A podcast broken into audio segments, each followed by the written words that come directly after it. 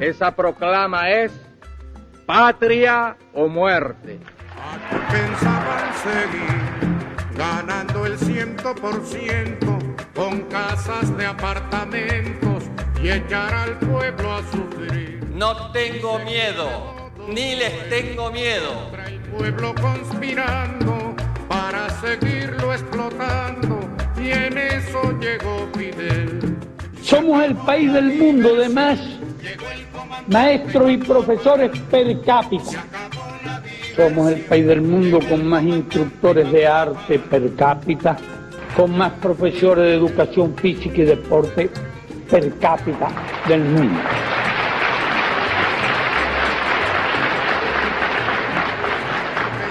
A ese es el país que bloquea. A ese es el país que tratan de rendir por hambre. Y seguir de modo cruel la costumbre del delito.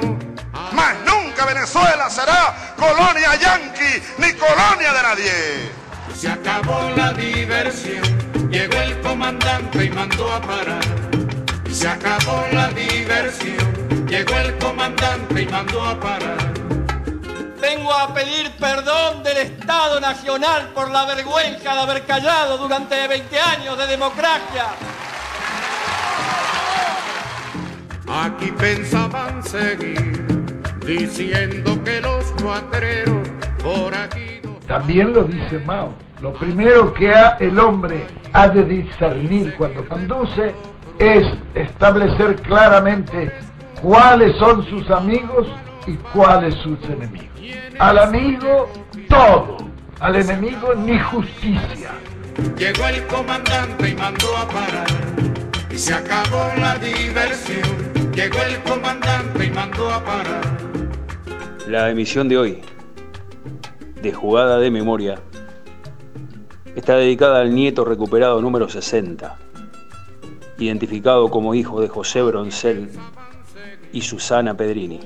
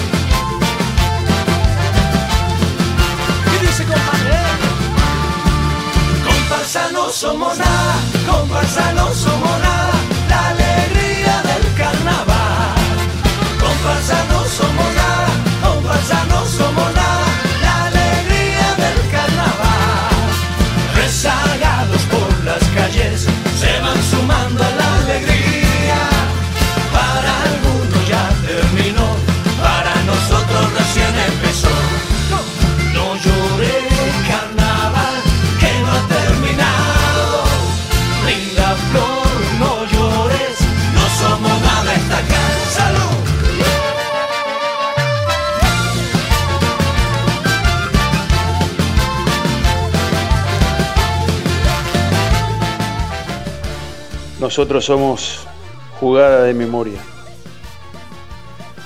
Somos un espacio que entiende el deporte como un hecho político, social y cultural. A nosotros no nos gobierna la inmediatez, no nos manda la urgencia, el aquí y ahora. Nosotros sabemos tenemos muy en claro que en Perú, más allá de la contingencia de un partido de fútbol, están pasando cosas mucho más importantes, cosas mucho más importantes para el pueblo peruano, para el pueblo peruano que es algo así como una expresión más de lo que pasa en distintos países de Latinoamérica. Los males, los problemas, de los países latinoamericanos son bastante parecidos entre sí.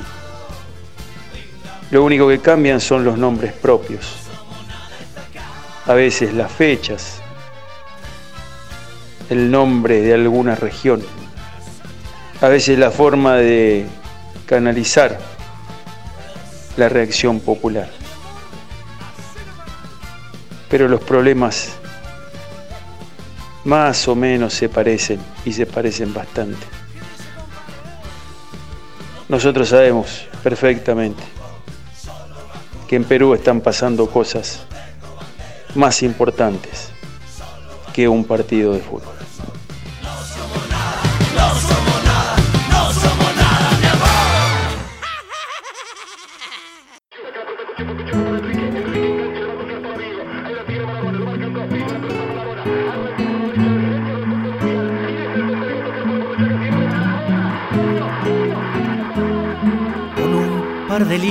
Crotos, esperando por el bondi. De Fiorito a Paternal, las pisadas, las rabonas, son los chiches que los viejos no te podían regalar. Y en la villa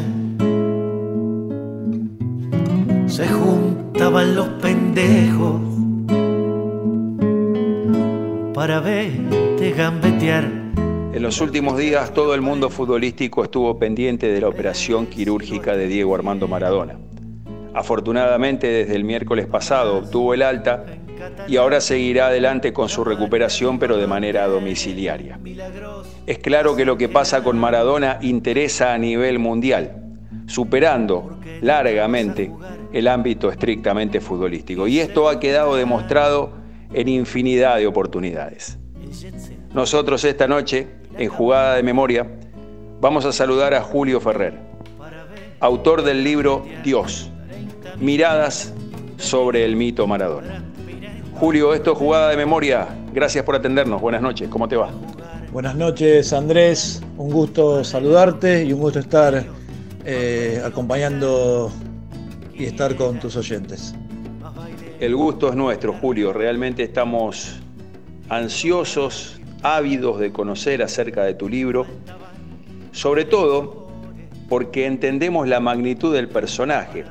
Jugada de Memoria, este programa, es un programa que enfoca el deporte como hecho social, como hecho político, como hecho cultural. Y Maradona representa todo esto, es decir, no hay elemento más cargado de política, más cargado de contenido social que la figura de Diego Armando Maradona. Sí, es verdad, es un personaje muy amplio, Maradona, y, y además de, mi deslumbramiento deportivo por, por Maradona, se sumó mi admiración por sus batallas contra los magnates y burócratas del, del fútbol mundial que no toleraban que ese niño surgido de las zonas más pobres de Buenos Aires, ahora convertido en un dios deportivo, les desafiara el poder corrupto en defensa de los intereses de los futbolistas. Y, también destaco su crecimiento y madurez política en defensa de, de los grandes líderes latinoamericanos que devolvieron la dignidad y esperanza por un mañana mejor, como podría ser el Che Guevara, Fidel Castro, Hugo Chávez, Néstor Kirchner, Cristina Fernández, Evo Morales, Lula, entre otros. Como decís vos, Andrés, eh, Maradona es un personaje fascinante que trasciende todo lo que es el ámbito deportivo y el ámbito político, claro. Además, el valor amplificador que tiene la palabra de Maradona. Una frase, en palabras de Maradona, rebota de otra manera, resuena de otra manera a nivel mundial. Contanos de qué manera decidiste encararlo este libro y sobre todo cuál fue el formato que buscaste darle para contar, para mostrar, para narrar estas miradas sobre Diego Maradona. Bueno, haciendo un poco de historia, en, septiembre del 2019, gracias a, Fernando Signorini, preparador físico histórico de Diego, que estuvo en toda la etapa del Barcelona con Menotti, el Napoli, eh, estuvo en la selección nacional preparando a Diego México 86, Italia 90, Estados Unidos 94. Además fue preparador físico cuando Diego fue director técnico del seleccionado mayor en el 2008 al 2010 en el Mundial de Sudáfrica. Y además el profe Signorini es un personaje que no solo fue importante en la vida de Diego futbolísticamente, sino espiritualmente. Es una de las personas centrales en la vida de Diego como jugador y como humano. Gracias a, a Signorini tuve la oportunidad de conocer a, Maradona en, el septiembre de 2019 eh, durante un entrenamiento que estaba haciendo Diego en su nuevo club, en Gimnasia Esgrima de La Plata. Te digo, Andrés, que fueron minutos inolvidables porque Diego uno va preparado para decir algo y la, esencia de Diego es, es, increíble, tiene un aura que a veces es inexplicable, no, no, encuentro palabras. Entonces, luego de esos minutos inolvidables, eh, vuelvo a tener un encuentro con, con Signorini, me junto y le propongo hacer un libro distinto sobre Diego, ¿no? Que no fuera una biografía ni ensayo, que hay, hay muchas, hay muy buenas escritas. La más eh, recordada debe ser también la de Ernesto Cherquis Vialo y Daniel Arcucci, que está con. es. Lo narra Diego, pero la, comentan y la cuentan estos, estos, estos periodistas. Eh, yo soy el Diego de la gente. Eh, así que yo quise que Fernando también me ayudara con los contactos, que Fernando escribiera como una introducción o, un prólogo.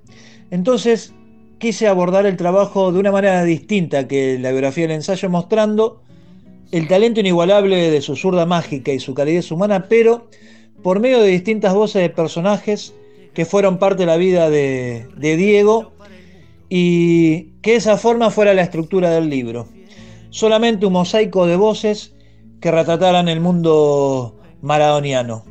Entonces, eh, en el libro eh, conviven periodistas como Víctor Hugo Morales, Guillermo Blanco, Ernesto Cherquis Vial, Horacio Pagani, Adrián Paencia, El Negro Dolina, Alejandro Apo, el italiano Gianni Miná, futbolistas o dirigentes argentinos como eh, Claudio Canigia, Héctor Enrique, Miguel Brindisi, César Luis Menotti, Miguel Ángel López, extranjeros como el pibe Valderrama, los brasileros Careca, Alemao, el italiano Gianfranco Solá, el alemán Bertrand Schuster, los técnicos italianos Ottavio Bianchi, Rino Marchesi, o dirigentes de derechos humanos como Estela de Carlotto, presidenta de Abuelas de Plaza de Mayo, o Eve de Bonafini, presidenta de la Asociación de Madres. Y a mi criterio, eh, todos dejan alguna perla como anécdota, tanto en lo futbolístico como en la calidad humana de Diego. Es decir, una forma de ir elaborando una imagen colectiva de Maradona. Maradona narrado y visto desde distintas perspectivas, desde aquellos que estuvieron más o menos cerca, pero que pudieron elaborar una imagen de él en base a sus propias experiencias. Además, Andrés, el trabajo cuenta eh, con fotos, imágenes, y tuve la suerte de contar con tres fotoperiodistas históricos impresionantes. Uno, Ricardo Alfieri, hijo. Eh, los Alfieri es una dinastía de grandes fotógrafos. Eh, son abuelo, padre hijo. Eh, este vendría a ser Alfieri, jubilado hace un año de, Clarín, fotoperiodista histórico también del gráfico, que acompañó toda la historia de Marona desde los cebollitas y, él me, me, habilitó muchísimas fotos, eh, entre las cuales elegí una que, que, ilustre la tapa de este libro. Eh, cuando el lector pueda ver, la tapa del libro es Diego Maradona con 19 años, eh, él entrenando en el Estadio de Malvinas Argentina, donde entrenaba en su época Argentinos Juniors. Y ahí esa foto es él embarrado, todo embarrado, con los botines embarrados, la pelota embarrada. Y elegí, no yo solo, sino me ayudó Ricardo Alfieri, quien le sugerí, quien le consulté a ver qué, cómo podíamos elegir la tapa. Y él me dijo y me sugirió esta, esta imagen porque simboliza el jugador que diría él no va a haber más en la historia del deporte ni en el fútbol moderno. Esa foto simboliza todo, el barro, la mirada, el potrero, las ansias, el intento de la gloria, todo resumido en un jugador. Y después, bueno, me regaló algunas fotos del Napoli, eh, fotos de su primera etapa en Boca, fotos hermosísimas que también acompañan el interior de, del libro. El otro fotoperiodista muy importante es José Pepe Granata, otro jubilado hace muy poco, pero además de ser, me regaló la foto de cuando Diego, cuando Diego vuelve al fútbol argentino y ficha con News de Rosario, cuando él debuta oficialmente contra Independiente en la cancha de Independiente en Avellaneda, está la famosa Rabona, la famosa Rabona que le tapa el loco Islas, y esa foto la sacó el Pepe Granata, que me la dio en blanco y negro, y Pepe Granata, un histórico que además cubrió con el con el periodista viejo, el viejo Villarruel, cubrió como cámara el Cordobazo, fue cámara en la Asunción de Salvador Allende con la Unidad Popular en 1970, eh, un personaje un personaje divino, Pepe Granati, y el otro es Renzo Gostoli, un gran periodista, fotoperiodista que se tuvo que exiliar en la dictadura. Hoy vive en, Brasil, en Río de Janeiro, y me dio alguna foto de Diego, así que quise eh, nombrarlos porque también tienen un valor muy espiritual y simbólico las fotos. Y además me la dieron de gentileza. Fotos de Maradona hoy en los archivos de los diarios, de las revistas, pueden valer de 300 o a 500 dólares.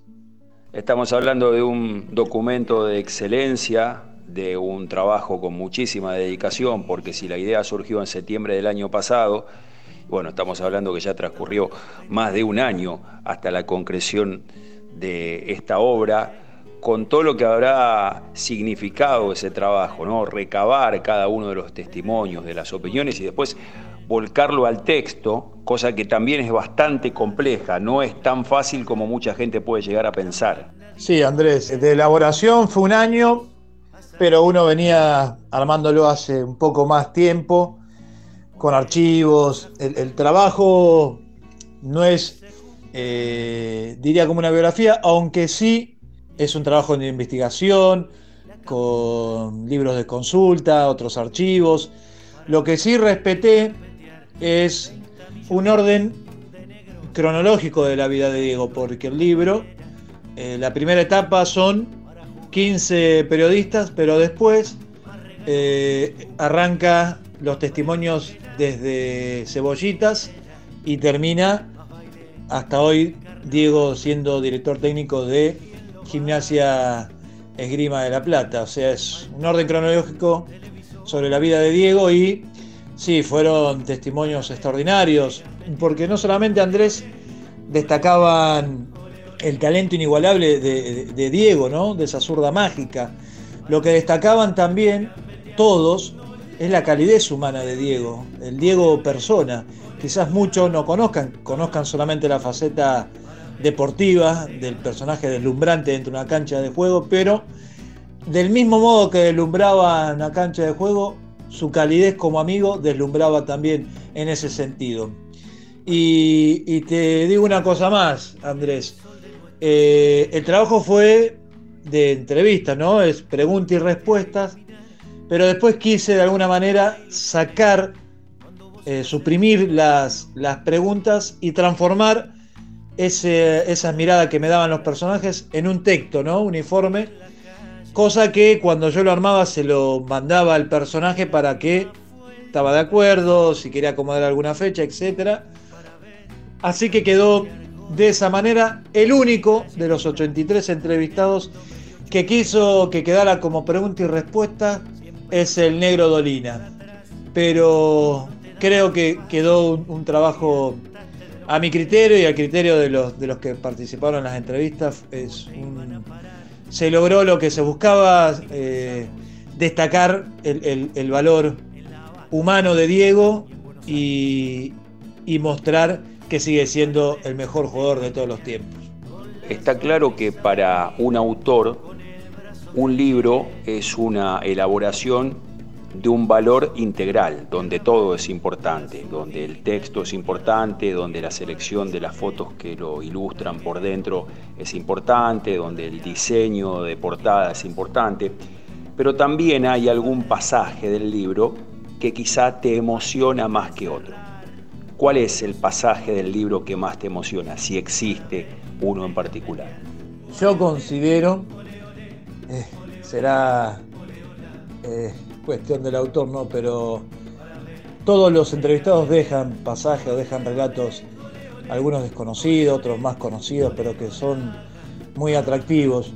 Quizás eh, por lo que representan estas dos figuras, eh, algo que me contó Guillermo Blanco, eh, un periodista extraordinario, maestro del periodismo deportivo, una de las mejores plumas del gráfico, quien además fue jefe de prensa de Diego eh, cuando Diego estuvo en el Barcelona. Eh, él me decía que a él le tocó eh, armar uno de los momentos históricos para el fútbol mundial. fue cuando Diego conoció a, a Pelé. vos sabés que me contaba Guillermo que Diego era uno de sus sueños. Estoy hablando cuando Diego tenía 19, después del Mundial del Mundial de Tokio que salió campeón el juvenil, el sub-20, ¿no? En 1979. Eh, y que es hermoso porque eh, Guillermo Blanco estaba trabajando en el gráfico y me contó que en, abril del 79, después de un partido entre Argentino Junior y Huracán en Parque Patricios, eh, Guillermo Blanco lo, sube en un avión a Diego, a, su papá Don Chitoro, a, Ricardo Alfieri, el primer Ricardo Alfieri, y vuelan a Río de Janeiro y, al mediodía siguiente que llegan a Río de Janeiro se produce el encuentro. Eh, y también estaba el que era representante en ese entonces, Sister Piller.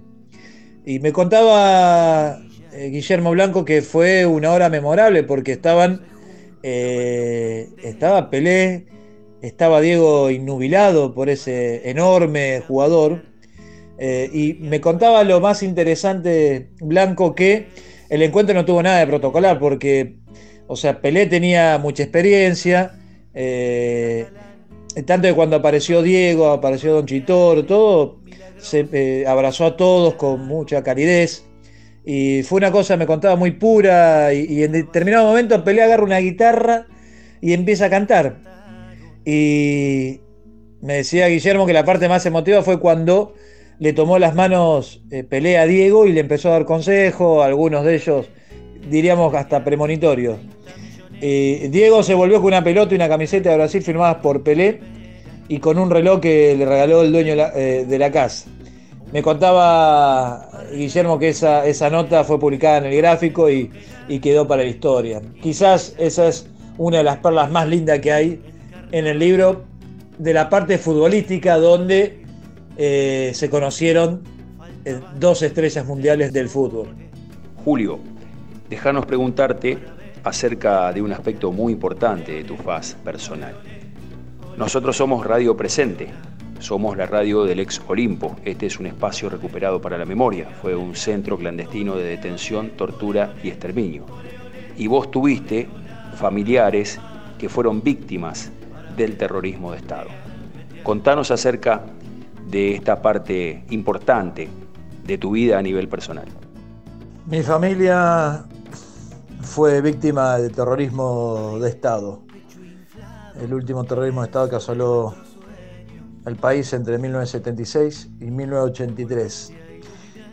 El hermano de mi mamá, Héctor Hugo Malnati, y su compañera, Mirta Noelia Contoune. Ellos eran militantes populares, hacían trabajo social y también militaban en organizaciones políticos armadas.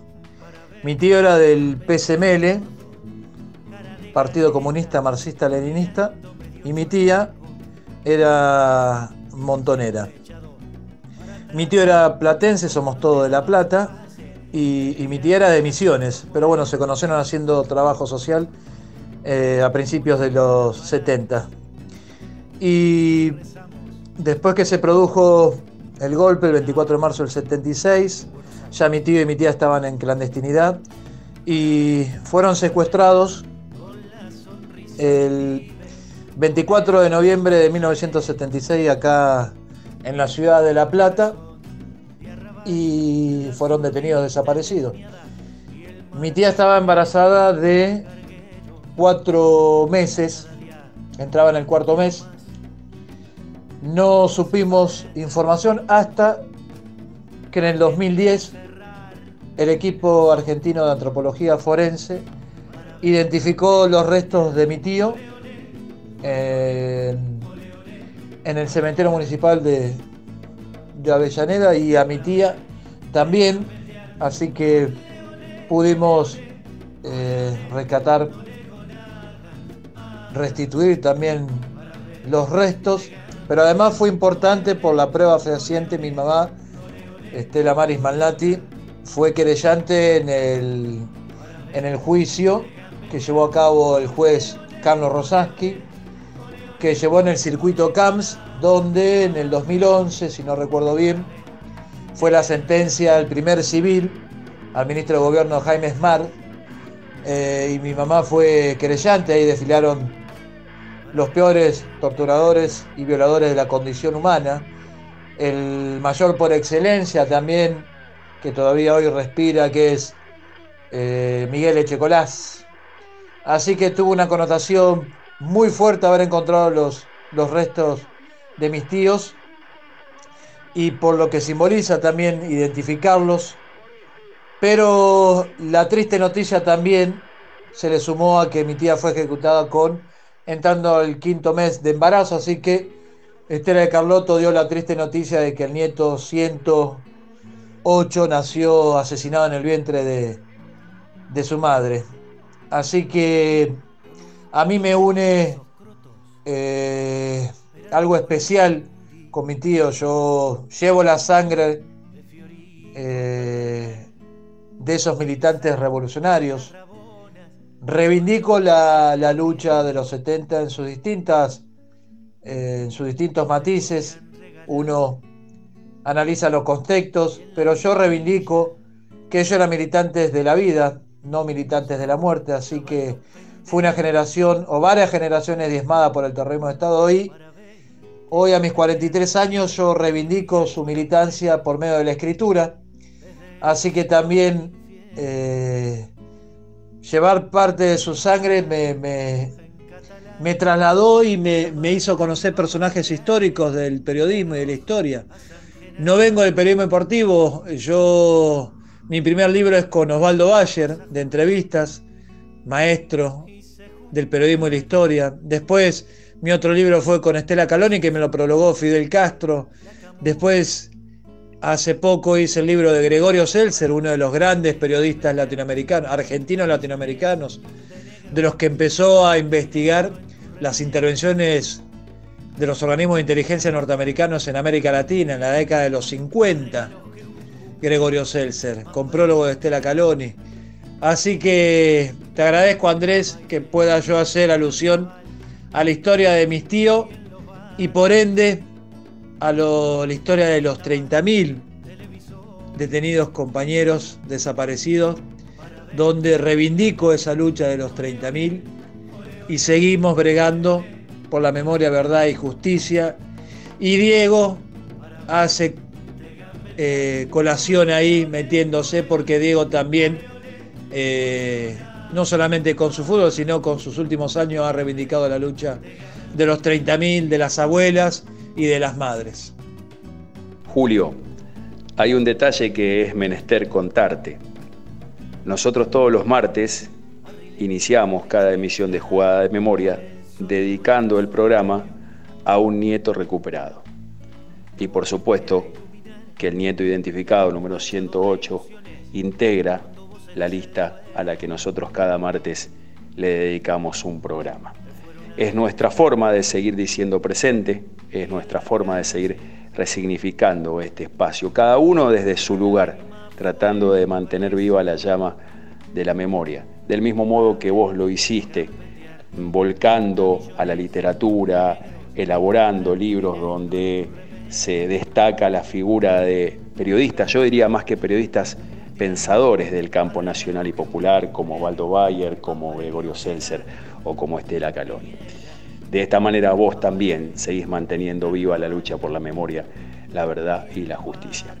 Te felicitamos por la nueva obra que ya está en la calle, que ya está al alcance del público y nosotros también estamos ansiosos, como todos, de poder disfrutar este libro donde buscas una mirada colectiva, una imagen colectiva de Diego Armando Maradona. Te agradezco Andrés por, por el espacio, eh, por brindarme tu tiempo y tus oyentes para que pueda hablar un poco de mi historia y de mi último libro sobre Maradona. Y quizás dejarte dos, eh, dos líneas nada más que... ¿Por qué Maradona? Porque Maradona sigue siendo un ídolo popular eh, planetario, eh, de altísimo vuelo, eh, que conmueve tanto a creyentes, ateos, agnósticos y otros. Maradona es un personaje así universal porque su esencia y su espíritu vive en el sentido popular. Gracias por tu tiempo y todo el éxito que esta obra merece. Te agradezco enormemente y bueno, me sentí muy cómodo y muy, muy bien. Caminando medio chueco. Julio Ferrer, autor del libro Dios, miradas sobre el mito Maradona, pasando por este micrófono de jugada de memoria. Y rezamos en La Habana y en Buenos Aires para verte gambetear con la sonrisa de pibe, con el brazo guerrillero y el corazón de arrabal, la zurdita endemoniada y el martillo en el carguero. Cada día te quiero más, no hace falta más que entrecerrar los ojos para verte gambetear. Ole, ole, ole, ole, ole, ole, ole, ole. Para verte gambetear. Ole,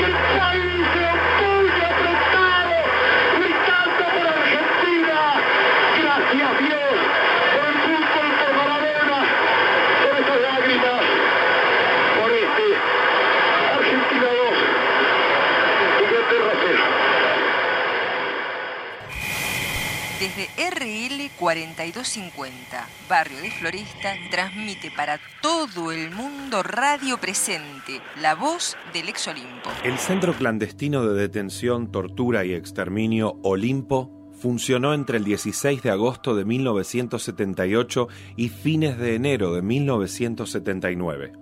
Fue uno de los centros clandestinos de detención, tortura y exterminio que funcionaron en la ciudad de Buenos Aires durante la última dictadura cívico-militar argentina entre 1976 y 1983.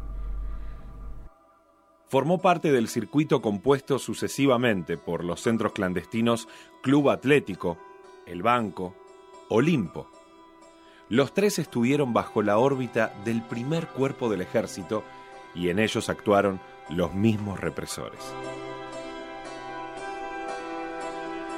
Los detenidos desaparecidos fueron trasladados de uno a otro centro clandestino. Aquí, donde funcionó el centro clandestino de detención Olimpo, estamos construyendo un sitio de memoria.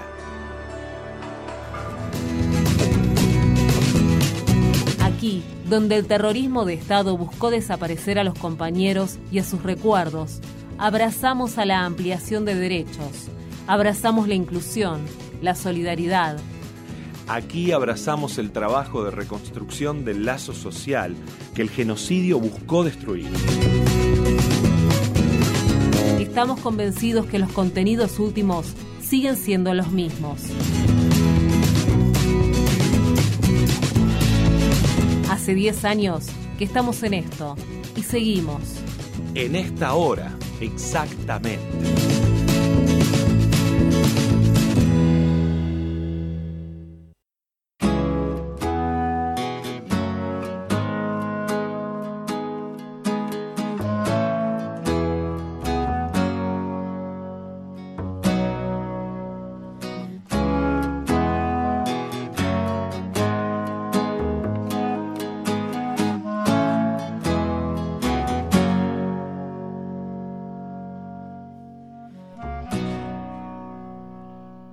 Río está ahí nomás. Normalmente es un pequeño curso de agua en medio de una geografía boscosa, pero que ahora está crecido. Hay que animarse a cruzarlo, jugándosela, entre el peligro que esto supone y la posibilidad que aún no dimensionaba, pero más tarde la historia demostraría, de una muerte segura. El centro clandestino de detención está pegado al límite natural que el río constituye como frontera con Bolivia. Son imágenes que aparecen en la memoria como pequeños flashes. Una campana, un guardia distraído, el salto al agua tan bermeja que kilómetros abajo bautizan al nuevo río para dejar de llamarse Tarija. Una bandera argentina vista desde el otro lado. El episodio formará parte de la historia trágica de Argentina, como el apagón de Ledesma. Una serie de operativos ocurridos entre el 20 y el 27 de julio de 1976, en donde la dictadura secuestró a más de 400 personas, de las cuales 55 aún permanecen desaparecidas. La particularidad fue que estos operativos se desarrollaban durante unos cortes intencionales de energía eléctrica en la ciudad de Libertador General San Martín, provincia de Jujuy. Toda la localidad quedaba a oscuras, excepto el ingenio Ledesma, la empresa de la familia Blaquier, que dominaba absolutamente todo lo que pasaba en el lugar. Era tanta la influencia que esa familia y esa empresa tenían que hasta daba la sensación de que el pueblo les pertenecía. Aún en la actualidad, es muy común escuchar a pobladores decir que son oriundos de Ledesma, y muy pocos los que dicen que son de Libertador General San Martín, el nombre real de la localidad. Miguel Garnica mueve las brasas y comprueba el grado de cocción de los pollos. Hubo un momento en el que pareció abstraerse, como si un recuerdo lo hubiese arrancado de esta reunión en la que es el anfitrión. Pasaron más de 20 años desde aquel suceso en el que, hoy lo sabe, salvó su vida. Después de cruzar a territorio boliviano vivió un peregrinar por toda Latinoamérica, trabajando en bares ganándose el pan como pudo, incluso en países que vivían el mismo azote continental del nefasto Plan Cóndor. Finalmente llegó a México y pudo reiniciar su vida. Hoy disfruta de su familia junto a su esposa Alicia Ramírez Padilla y sus tres hijos, Miki, Willy y Dani, afincados en Rancho Contento en las afueras de Guadalajara. Miguel, Miki y Garnica juegan las fuerzas bases del Atlas y en esas circunstancias conocí a su padre. El primer vínculo fue el mate, ese talismán atrapa rioplatenses que tanto nos identifica fronteras afuera. Se acercó a charlar e inmediatamente el diálogo fue tomando forma y profundizándose en base a muchos aspectos en común. Empezamos a consolidar un vínculo que se transformó en una amistad que perdura hasta el día de hoy. Es más, al tiempo y enterado de que yo me desplazaba en transporte público, me prestó una camioneta Volkswagen de su propiedad para que la usara todo el tiempo que la necesitara. Muchos fines de semana me invitó a pasar el día a su casa con su familia y a compartir asados, charlas, música de Yupanqui y Mercedes Sosa y todo ese bagaje de emociones que conforman el ser argentino. Era la primera vez que tenía tan lejos a mis afectos y en esa casa me sentía en familia. Con el tiempo, el menor de los hijos, Daniel Dani Garnica, fue ayudante mío en Cerro Porteño y Nacional de Paraguay y trabajó con Vivas en las inferiores de Independiente y Boca. Hoy forma parte del proyecto Escolas, vinculado al Vaticano. Por su parte, Willy, Carlos Guillermo, da clases de civismo y es el coordinador de profesores de la escuela preparatoria. Ese tiempo en Guadalajara constituyó una experiencia de seis meses, pero intensísima para mí, en todo sentido, tanto en lo profesional como en lo humano. Tuve mi primera vivencia en el extranjero, lejos de mi núcleo familiar y con responsabilidades que me hicieron crecer profesionalmente. A fines de mayo de 1997 finalizó nuestro vínculo y nosotros también cruzamos la frontera, pero para volver a Argentina. Se perdió este siglo allí, su nombre y su apellido son fusil contra fusil. Se quebró la cáscara del viento al sur y sobre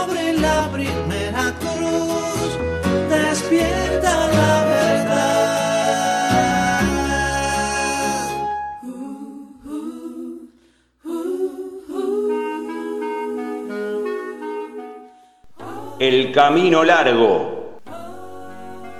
Una historia que contar.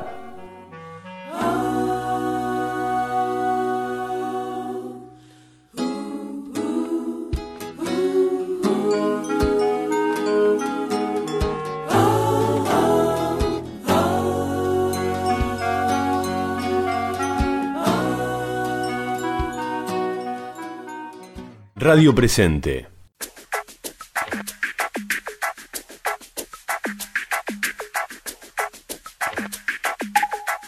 Estamos saludando en este momento a Silvio Velo, al capitán de los murciélagos. Sí, obviamente yo tengo una, una de memoria que la hago siempre. Eh, O sea, siempre dicen, es la que hace siempre. han- O sea, la hace siempre, pero nunca la agarran porque no saben, no saben cuándo la vas a tirar. Entonces, es maravilloso. Yo tengo una jugada, por ejemplo, yo soy derecho y siempre termino definiendo tres dedos, o sea, porque no tengo zurda. Entonces, mayormente esa es la jugada de memoria que, la tiro cada, cada vez que la necesito, ¿no? Y, y no me falla nunca. Con esa jugada, a mí, por ejemplo, en el 2006, eh, un mundial por esta jugada de memoria que te estoy contando, así que para mí es muy importante, ¿no? mucho más clara y tiene también sentido. Patricio Huerga es profesor de natación, pero fundamentalmente es un trabajador en la noble tarea de incluir. Eh, la jugada es eh, cuando estamos en el medio del río. Primero que abran los ojos y disfruten del cielo, el río y lo que se ve, las, costas que se ve. Y lo que siempre tratamos, porque que- claro, cada uno va a su velocidad. Y lo importante de la experiencia es que lleguen todos juntos, no que llegue uno primero. Entonces permanentemente es alentarlos a que vayan y que se acompañen, porque no hay nada más lindo que verlos llegar todos juntos y abrazarse cuando llegan todos juntos.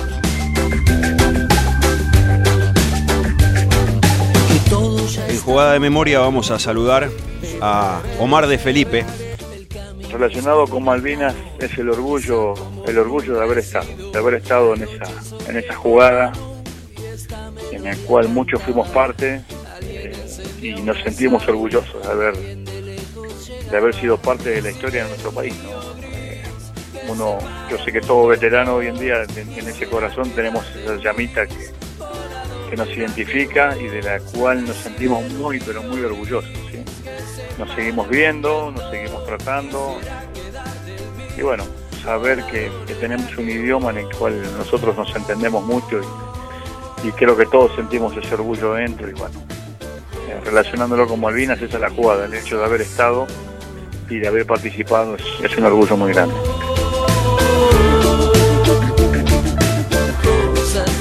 Nos referimos a Javier Carriqueo. Javier, ¿cómo te va? Gracias por atendernos. Quizás las carreras estratégicas, esas de que no se sabe, eh, que son de finales inciertos, siempre estuve muy bien colocado y se me dieron muy buenos resultados en carreras, en carreras así. Y luego en lo personal, quizás eh, la paciencia. Soy, soy bastante paciente, aunque con los años es cierto que también lo, lo voy perdiendo, pero soy, soy bastante paciente y es creo que una de, de mis virtudes.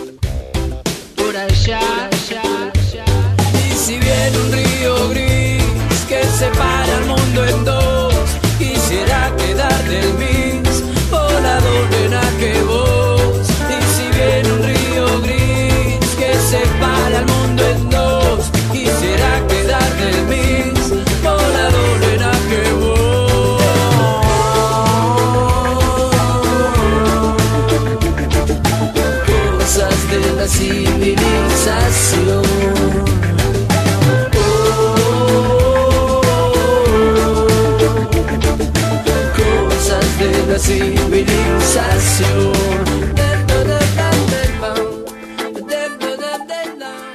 Radio Presente.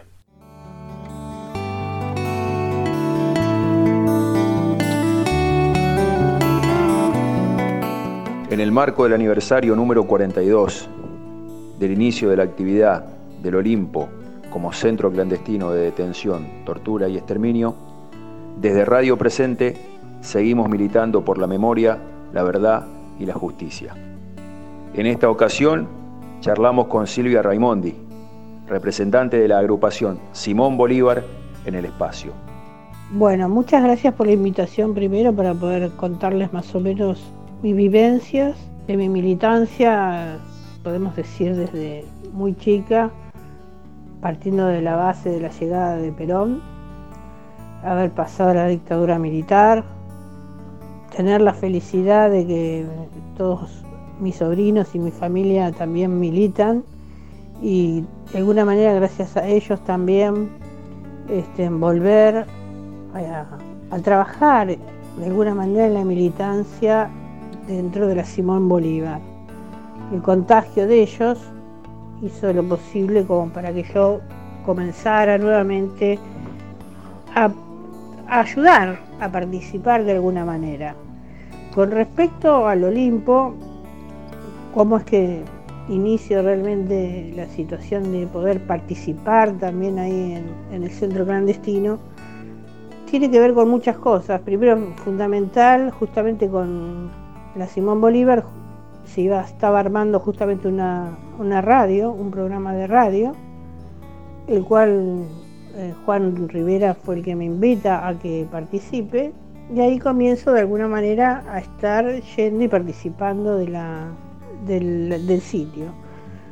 Luego comienzo a ser representante de alguna manera de la Simón Bolívar en el Olimpo también.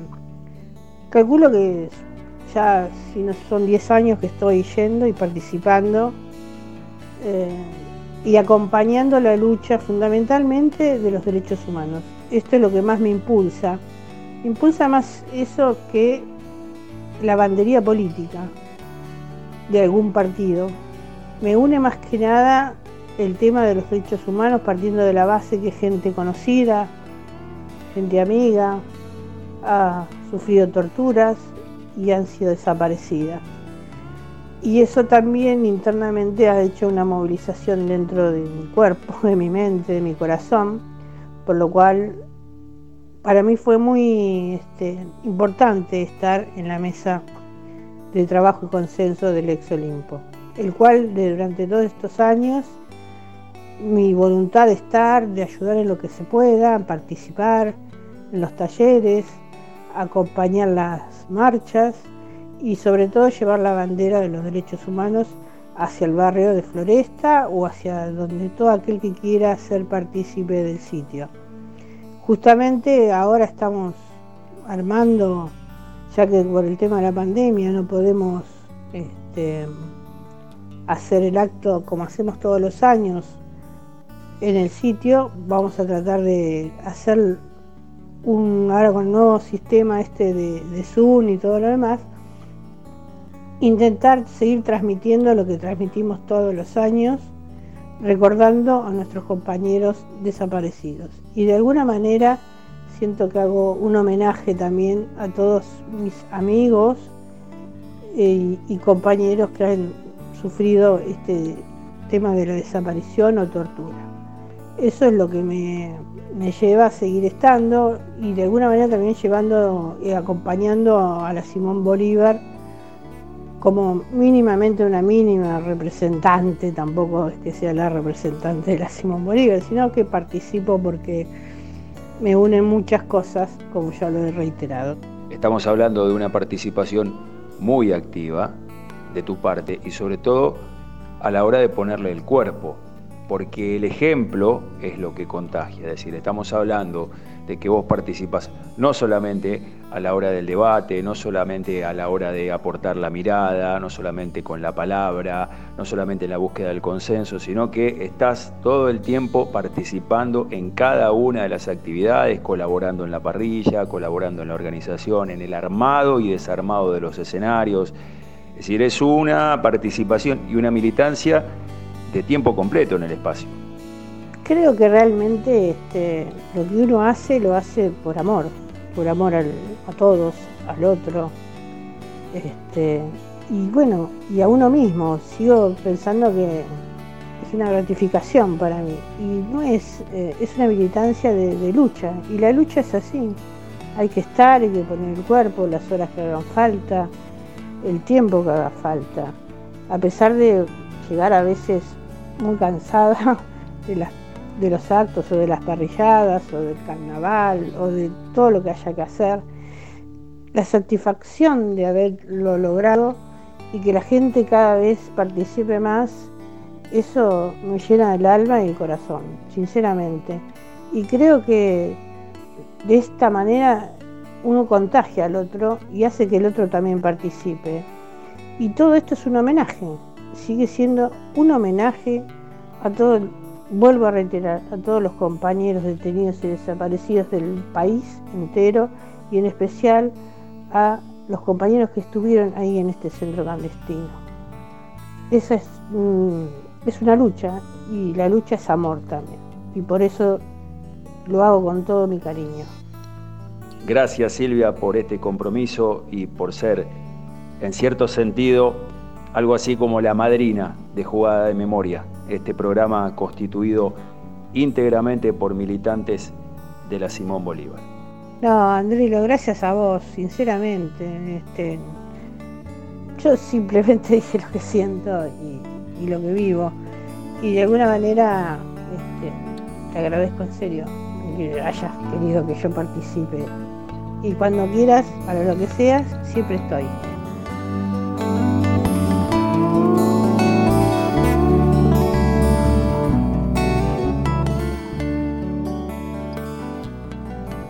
Compartíamos el testimonio de nuestra compañera y referente Silvia Raimondi, que es quien nos representa en el espacio recuperado del Ex Olimpo, nos representa en la mesa de trabajo y consenso, forma parte de este colectivo que resignifica diariamente este lugar, forma parte de este espacio desde la primera hora y por eso nosotros nos referenciamos fuertemente en ella. Este testimonio lo registramos con motivo de los 42 años del inicio del funcionamiento de este lugar como centro clandestino de detención, tortura y exterminio. Y hoy quisimos volver a compartir esta charla con Silvia con motivo de la actividad que se va a desarrollar el próximo sábado 21 de noviembre. Estaremos desarrollando una actividad con motivo de los 15 años de la recuperación del Olimpo como espacio de memoria.